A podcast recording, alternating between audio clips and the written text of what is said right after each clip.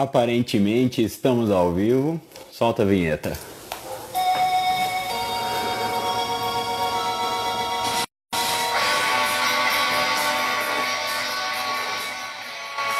Vamos chegando.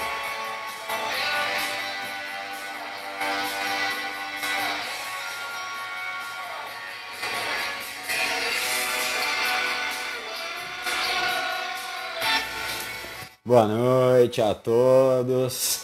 Esse é o 321 Podcast.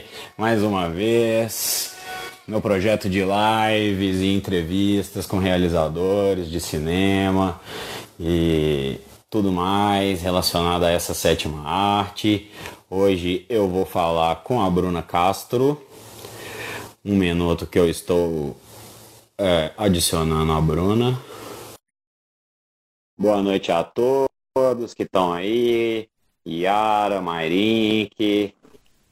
Aê, oi Bruna, me ouve bem? Oi, boa noite. Boa noite, tudo bem? Tudo bem, e você?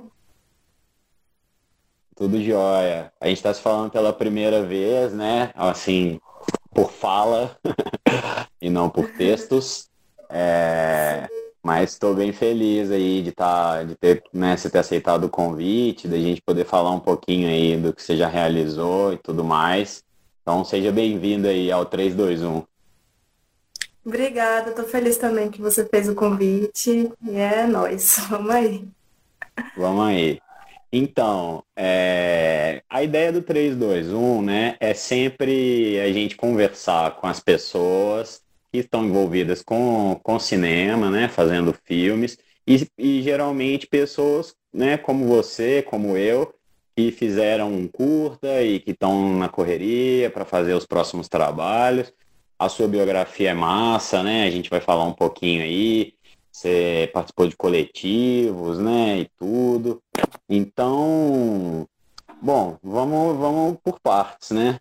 Como é que começou seu amor pela sétima arte, Bruna? É, você já, quando criança, assim, gostava muito de história e tal, ou isso veio mais recente? Conta aí um pouquinho dessa parte pra gente. É, eu acho que começou mais mesmo, assim, quando minha mãe tinha um gato de TV a cabo em casa. E aí é, eu via muita muito canal que era em inglês, assim, porque eu gostava da língua, especificamente. Então, eu acabei assistindo muito filme por causa disso, é, mas para querer saber da língua. E acho que nisso casou as duas coisas, né? Eu acabei aprendendo a falar inglês e também é, me apaixonei por cinema, assim. Mas eu acho que a sério mesmo, só depois que eu fiz uma, uma oficina no Sesc. Eu morava em, interior de São Paulo, nasci em Tocantins, mas morava no interior de São Paulo. Fiz uma oficina no Sesc de trilha sonora. Eu também é, gosto muito de música e eu acho que a partir daí foi que eu que eu pensei que eu poderia trabalhar com isso, que antes eu não pensei, não. Não pensava muito nisso. E acho que foi com mais ou menos uns 18 anos de idade, assim. Ah, que legal. É, a música e o cinema tem tudo a ver, né? Essa coisa do ritmo, a coisa da construção, dos ups and downs ali, né? Enfim, é interessante isso, né? Você fala do gato e tal. Realmente, a TV acaba num, num período assim do, da minha, da minha juventude também me ajudou muito, me abriu muitas portas, né? A gente acaba é, vendo ali programas e vai, vai acompanhando algumas coisas assim que até você não esperava ver, ou, né, de estar tá passando ali ver alguma coisa. E, e nessa vi making off de filme também, e entrevista, né? Coisas assim. Isso vai construindo, né? O nosso, né, o meu interesse. Legal, a gente tem Bruna. E, e aí? Aí de, dessa Sim. paixão ali pela TV a cabo, né? E tal, como que você foi fazer o seu primeiro curta? Você foi estudar cinema? Como é que foi essa decisão? Eu fui estudar, vim estudar cinema em Salvador. Eu moro em Salvador agora, né? E eu faço bacharelado interdisciplinar em artes na UFBA, com concentração em cinema. E meu primeiro curta, e todos os curtas que eu fiz, na verdade, foi pela universidade, foi por causa de componentes curriculares. É, uhum. Então, meu primeiro curta foi um curta que eu fiz com Camila Florentino, que é, foi a partir de vivências que a gente tinha juntas, vivências dela. É, a gente fez um curta falando sobre aborto, sobre, sobre uma pessoa que estava querendo procedimentos que ela achava que são mitos, né? Que falam para as mulheres que se você fizer pode, pode rolar o aborto. E é, são coisas muito simples que a gente faz no dia a dia, mas que são mitos. Então esse curta é todo é, em torno desses mitos a personagem ela faz esses procedimentos que são procedimentos super simples da, do dia a dia, mas que quando, enfim, a mulher está grávida, as pessoas ficam nessa atormentação toda por volta dessas mulheres. E aí a gente fez esse curta que se chama Pra Jorrar. É... Depois disso eu fiz um outro curta é, a partir de uma adaptação de um conto de Verônica Stiger. O, o conto é Janice e Umbigo, que é essa mulher que está é, que tá obcecada pelo próprio umbigo. Então é basicamente isso a história. E esse curta que, que eu estou é, exibindo agora, que é o A Beira do Planeta Manhã Soprou a Gente, que eu fiz com a minha companheira, Bruna Barros também, ela é Bruna também. E, e enfim, esse é o curta que a gente está exibindo agora em festivais e tal, e é um curta documental que fala sobre a nossa relação e enquanto lésbicas e como isso se relaciona também com as nossas relações com as nossas mães. Então, é a partir disso, né? A partir dessas relações familiares e, enfim, é isso. É, legal, legal. É, como que você, que você que partiu essa ideia de, de fazer esse curta, assim? Você já tinha uma produção de imagem é, carinhosa acontecendo naturalmente e aí depois foi, foi concentrar, que foi meio isso que eu senti, assim. Foi. É, a gente tinha muita coisa, é, porque eu acho que entre filmagens de outros curtas, a gente aproveitava e se filmava e, e eu acho que boa parte das imagens foi a partir disso, assim, entre pausas de curtas que a gente estava fazendo e a, a ideia partiu da, do próprio conflito que é, é, essa relação com as nossas mães. Assim, é, a ideia inicial era muito de falar mesmo sobre esse conflito, sobre as coisas ruins que podem partir daí. Mas a partir da construção do filme, que foi uma, um filme muito de montagem, na verdade, assim, a gente tinha muita imagem de arquivo e tal, e algumas poucas imagens a gente fez durante o, a produção, mas é um, é um curta muito de montagem. Então, é, revisitando essas imagens e até imagens que minha mãe mesmo fez, a gente percebeu que o caminho poderia ser um outro caminho do que a gente estava pensando fazer. Então, a gente escolheu fazer um curta que falasse muito mais sobre a, a, o amor que a gente tem entre a gente e claro que tem muitas nuances, né, nessas relações, muitas coisas ruins, mas que é, como a gente se ama e como a gente tenta se entender e também como a gente queria mostrar as nossas mães de uma forma muito mais carinhosa, porque a gente não está acostumado a ver isso, né? É, é, então a gente quis fazer desse jeito, assim, mais para esse lugar mesmo do carinho e do amor.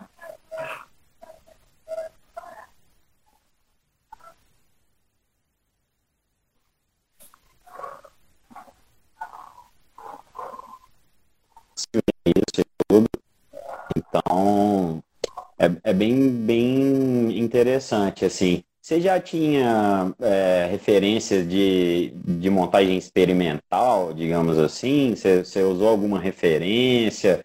É, ou você foi indo no seu feeling, assim? Como é que é isso? Eu várias referências, mas é,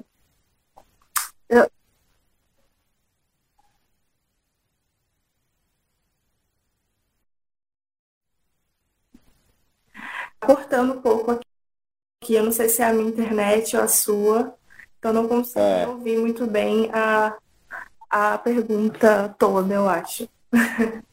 ah, não. Como é que foi o seu processo de montagem? É isso mesmo. Você falou que tá. Eu, eu trouxe essa coisa do experimental porque me parece, né, um pouco esse estilo e queria saber se teve alguma referência, se baseou em alguma coisa ou foi só o seu Sim. feeling mesmo. Uhum. É, eu tenho várias referências de, de documentaristas mesmo que eu gosto, que eu acho que fazem uma montagem muito mais. Não tanto nessa forma que a gente costuma ver de documentário, assim, né? É, de entrevista e, enfim, não nada contra esse tipo de documentário, mas assim, querendo partir de um outro.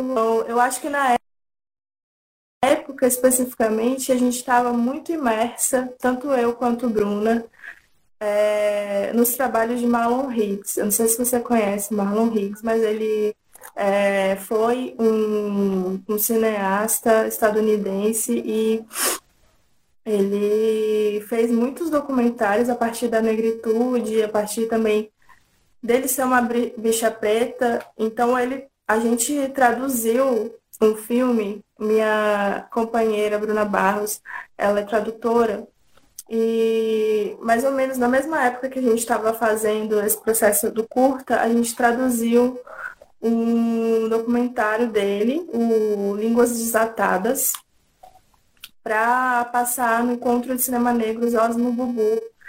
E, enfim, é um documentário muito incrível e eu acho que todo mundo tinha que assistir é, ainda hoje. Assim, Como é que chama mesmo? Deu, uma, deu, um, deu um pico aqui. Qual é o nome do documentário? Linhas desatadas. Línguas. Línguas. Ah, legal. Massa. É só porque depois eu vou fazer umas notas também do episódio e tudo para facilitar das pessoas. Ah, legal, escreveu. Perfeito. Pessoal, deu uma travada aí, vocês estão conseguindo acompanhar? Tá, tá, tá rolando?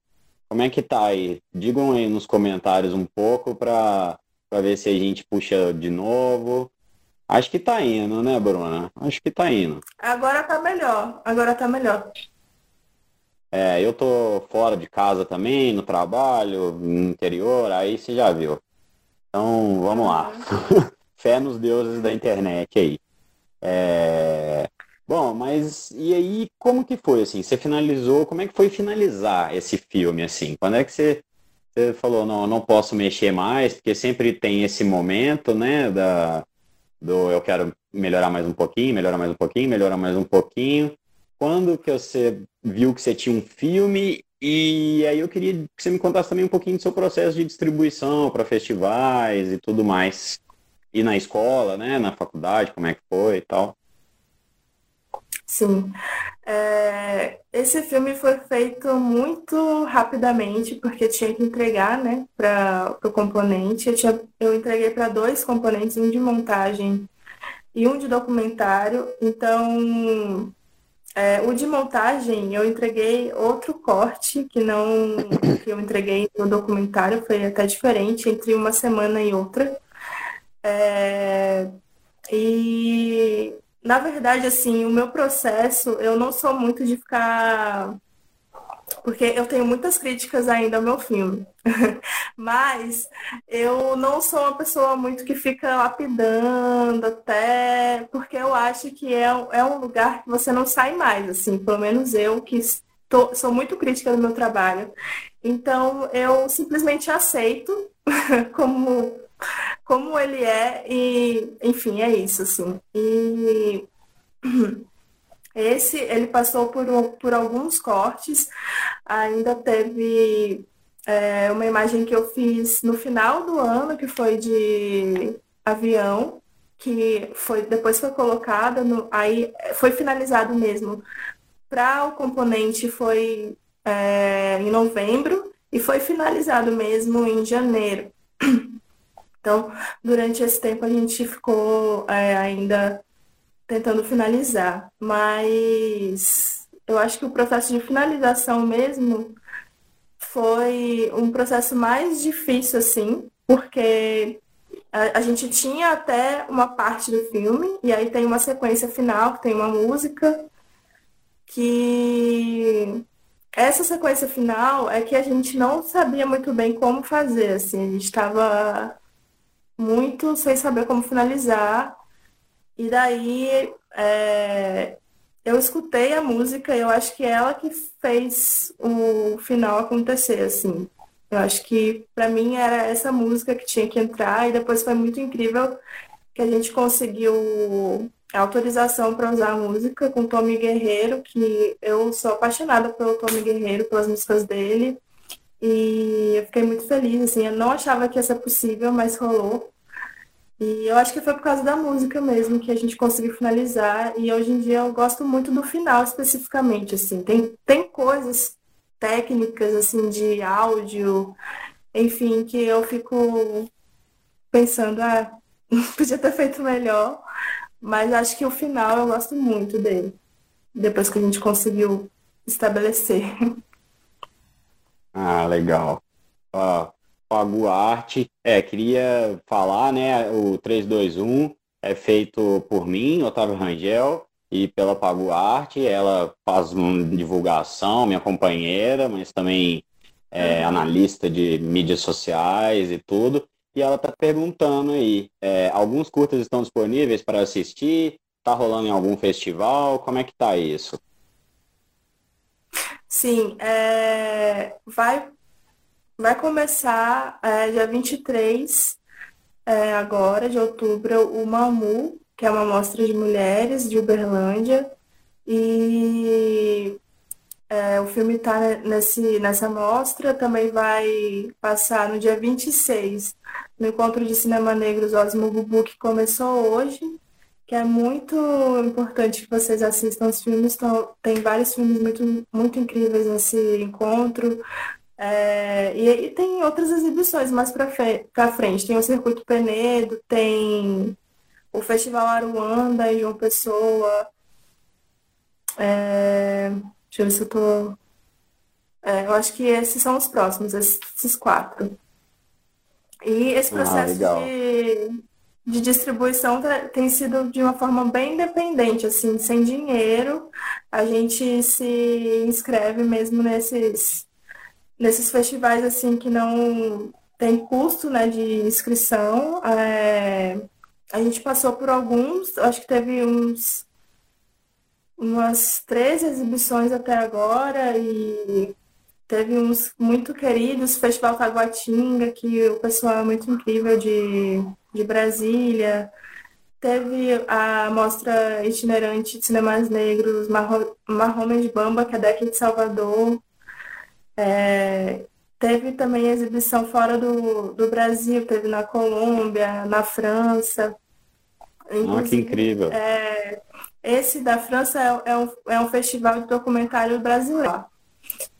E a gente estava numa sessão sapatona, com mais quatro filmes lésbicos de documentário, e então acho isso muito incrível que a gente está conseguindo fazer ao mesmo tempo, assim.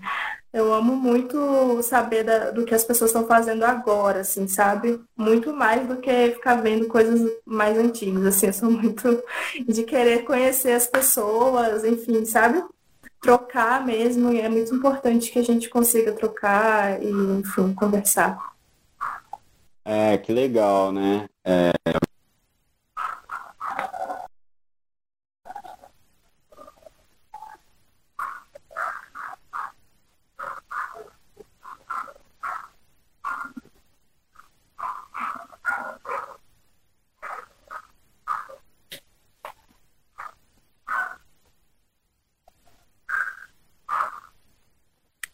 Não estou conseguindo.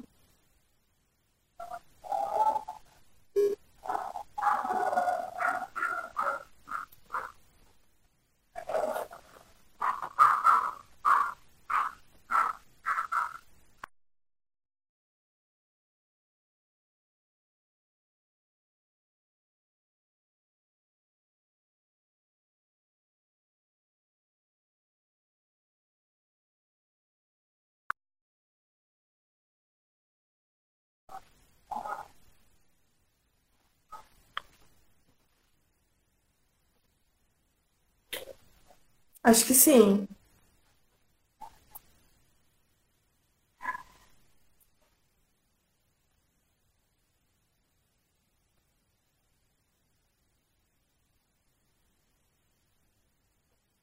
Aham.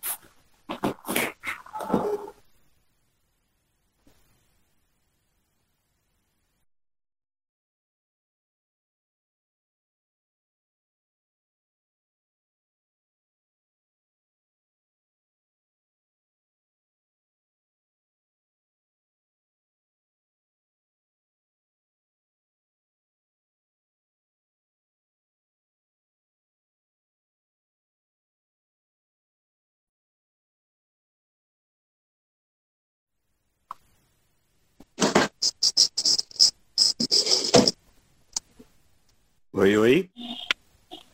Oi. Tá me ouvindo? Tô ouvindo, não tô vendo, mas tô ouvindo bem. É, minha imagem saiu, que desastre. É, o problema de fazer fora de casa é isso, né?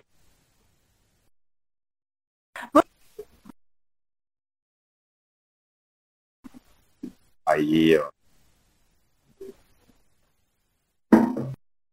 A gente peço desculpa aí para você, Bruno, e para todo mundo. Eu tô fora de casa e aí realmente não dá para contar o Wi-Fi de, de lugares. Mas acho que agora estabilizou, né? Tamo aí. Tá me ouvindo legal, Bruno? Tô. Então tá. Vamos seguir. É, a gente estava falando dos festivais, né? Que você mandou pro. Você citou alguns, que ele circulou, e eu te perguntei se, se foi durante a pandemia, né? Se foi com os streamings ou se foi antes. É, teve algumas mostras antes, teve uma, uh, umas quatro exibições antes aqui em Salvador. E, e aí depois as outras que são em outros lugares foram a maioria online. Uhum. A, acho que só as únicas que não foram online depois disso é, foi a que rolou na França e, e, também a que vai ser em João Pessoa. Vai ser em dezembro e não vai ser online, vai ser presencial. Ah, legal. É, aos poucos a vida vai voltando ao normal, mas também foi legal, né? Esse período que os filmes circularam em festivais gratuitos por streaming. É, eu achei bem interessante, né? Teve o É Tudo Verdade agora aí, que também teve muita coisa interessante, né? E foi é, legal, assim, de graça, por streaming. O que, que você acha? Você acha que isso aí é, chegou para ficar, assim? A gente vai ter que ter os nossos streamings aí de realizadores. Que, como é que você vê isso aí? Tem alguma opinião? Eu acho que as plataformas de streaming, é, acredito que cada vez mais vai ter mais. Agora vai lançar aquela Toa Display, não sei se você ouviu falar, que é uma Uhum. é, para filmes LGBTQI+, e, e eu acho que é, o que veio para ficar, eu acho que são essas plataformas de streaming, mas a questão mesmo do festival online e tal, eu acho que agora, assim. Talvez existam alguns festivais online propriamente, sim, e seja característica deles, mas esses que a gente está vendo agora, eu acho que a partir do momento que a gente puder fazer presencialmente, eles voltam também. Mas eu estou gostando muito de, de fazer e poder mostrar para as pessoas de vários lugares, até porque eu também já passei por vários lugares, então às vezes as pessoas não podem assistir tá, do festival mesmo. Voltei, desculpa. Não, tranquila. É o que eu estava falando aqui. Ao vivo é assim. Pode acontecer fluidinho, belezinha, mas pode dar alguns problemas. Faz parte. Mas, mas vamos lá, você estava falando, né, de que depois que passar a pandemia, os festivais provavelmente devem voltar ao normal. Continua falando aí, por favor. Eu acredito que sim, que, que os festivais devem voltar ao normal, assim.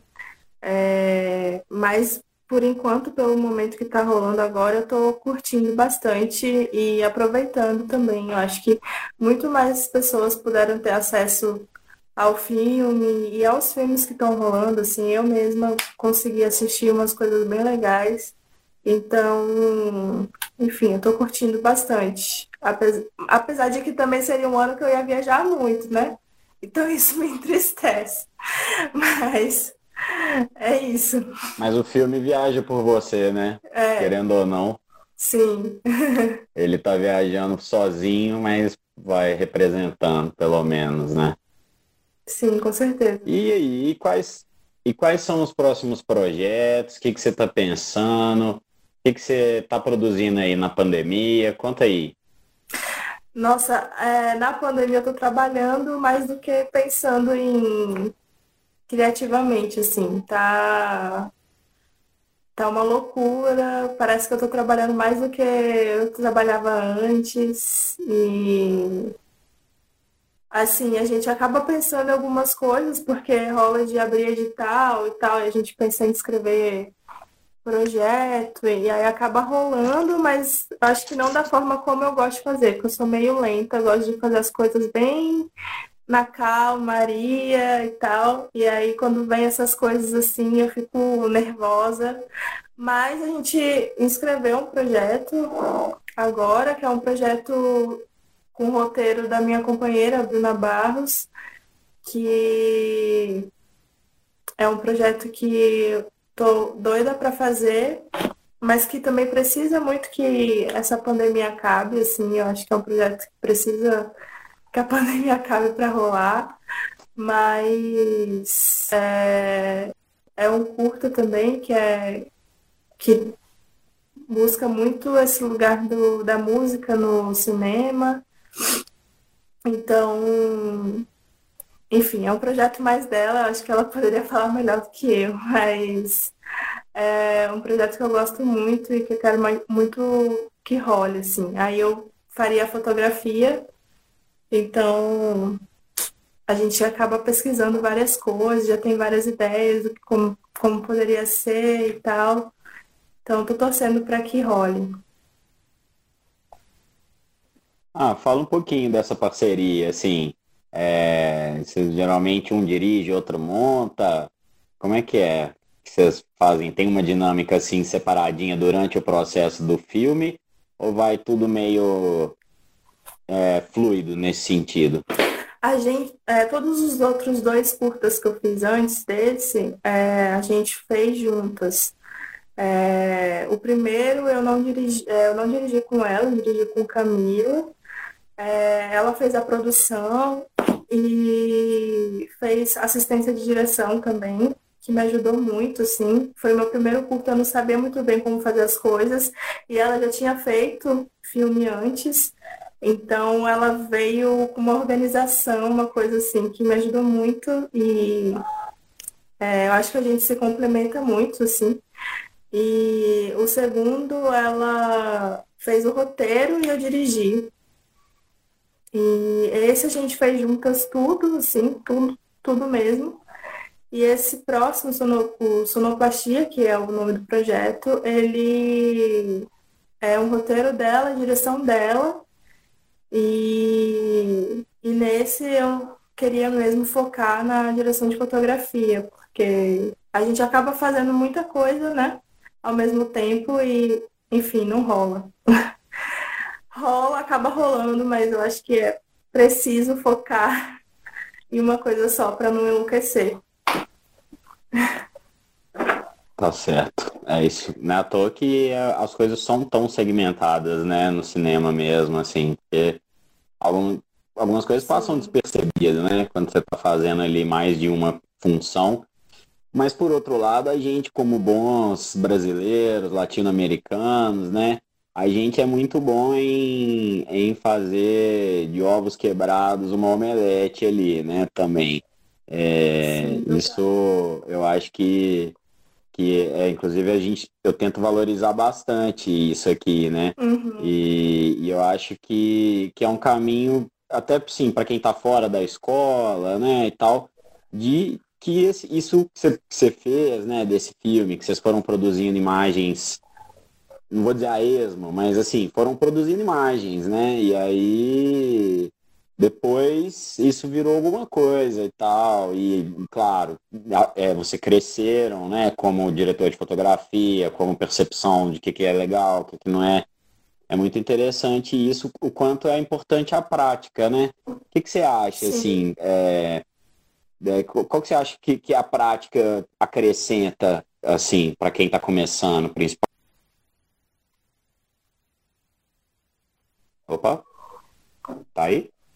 Eu acho a prática, a prática é essencial, assim. É, eu tinha muita resistência a fazer coisa com muita gente, por exemplo. Que é uma coisa do cinema, assim, não, não tem pra onde fugir, né?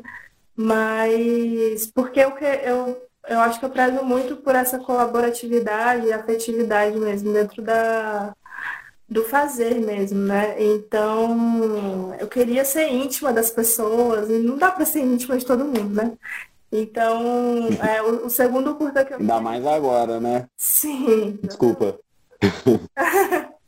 Mas o segundo curta que eu fiz já teve mais essa amplitude de, de lidar com outras pessoas também e tal. Então eu acho que é interessante é, realmente ter essa prática de conseguir realmente lidar com as pessoas, porque você vai ter que lidar com elas. Eu acho que é, é legal que você acaba fazendo isso na prática mesmo, né? E tentando lidar da melhor forma também.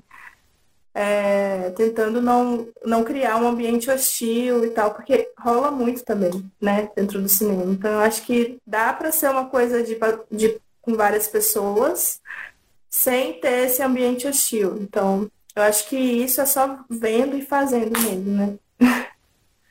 para entender. Legal, né? É. Que massa. Eu coloquei o, o, título desse episódio, né, do documentário sobre afetividade, e, e realmente você, coloca isso como um, um norte, né, no, na sua produção audiovisual. Isso é muito interessante, é bem, bem inspirador. Sim. Você já tinha pensado, assim, sobre isso antes? Como é, como é que é, assim, é, claro, antes desse filme, você já tinha visto isso, assim? Como é que é? Fala um pouco disso pra gente. Sim, é, eu participei de alguns grupos de pesquisa na, na universidade, na, na verdade dois, e agora eu ainda estou em outro, e é sempre com a mesma orientadora. Então ela traz muito isso. A gente pesquisou muito sobre é, sobre a afetividade dentro do, da produção dos coletivos audiovisuais daqui da Bahia. Então, a gente buscou mesmo isso como objeto de estudo. Então, é, já estava pensando nisso a, partir daí, desse, desse, da, dessa pesquisa com essa orientadora e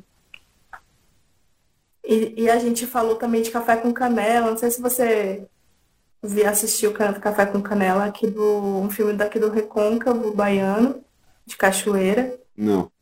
E Café com Canela é um longa e, e foi feito por coletivo, assim, e, que é o Rosa Filmes, que agora é uma produtora.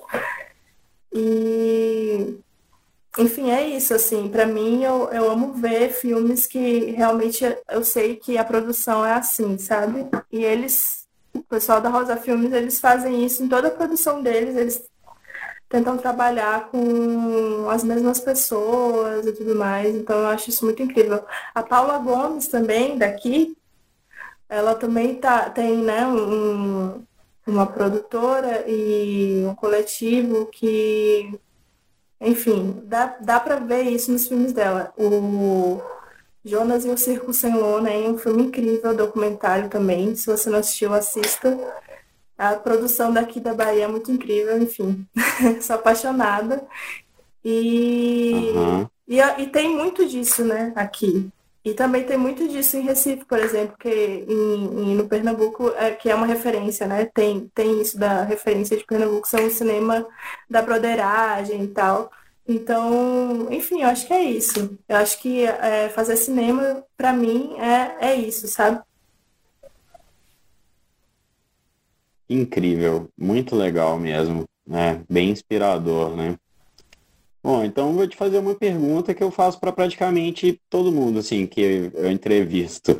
É, se você fosse dar um conselho, assim, para alguém que está começando, né, para você mesma lá do passado, antes de começar a gravar, antes de começar a estudar, é, qual conselho você daria?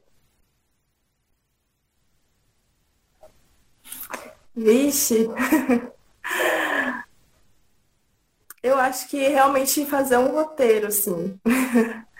É, ter, ter a ideia e conseguir estruturar essa ideia de alguma forma, sabe? É, não deixar essa ideia é, ir para outros lugares e acabar se perdendo dentro da sua cabeça. Realmente anotar as coisas e fazer.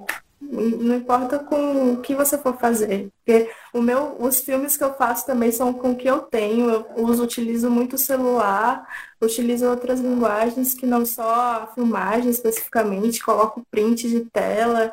Então eu acho que é isso, é fazer com o que você tem e realmente colocar isso, confiar nessa ideia a ponto de você escrever ela e botar fé mesmo nela.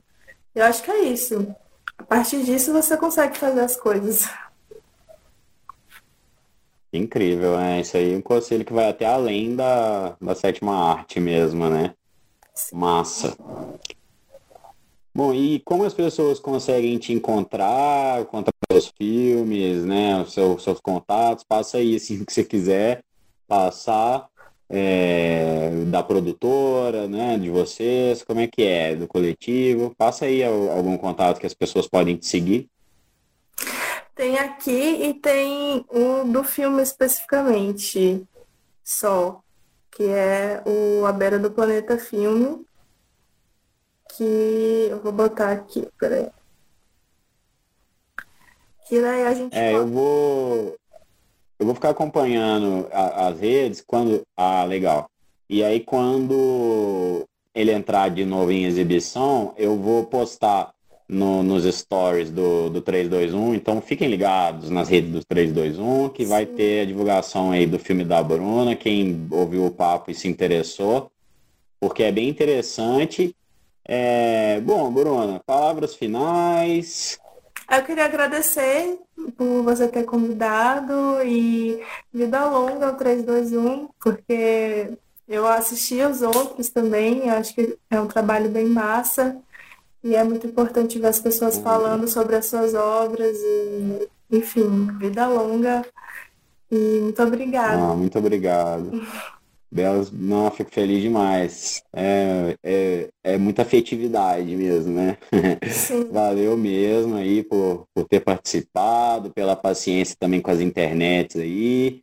Mas acho que, que você deixa muita inspiração aí e muito conhecimento também, né? De, de já ter feito aí tudo. Então queria, antes de, de despedir de vez, agradecer todo mundo que participou, né? É, Minha Mãe, Perrangel Brasil aí, com vários comentários, Maria Vitória Camargo, é, tiveram outras pessoas, a Dominique, é, que é uma pessoa também que eu conheci assim pelo 321, tentando entrevistar ela, mas ela não quis, mas é cineasta do Alagoas. É, Pagu novamente, tem ajudado muito, divulgar, né? Obrigada, Pagu. Eu não conhecia você, mas agora eu conheço.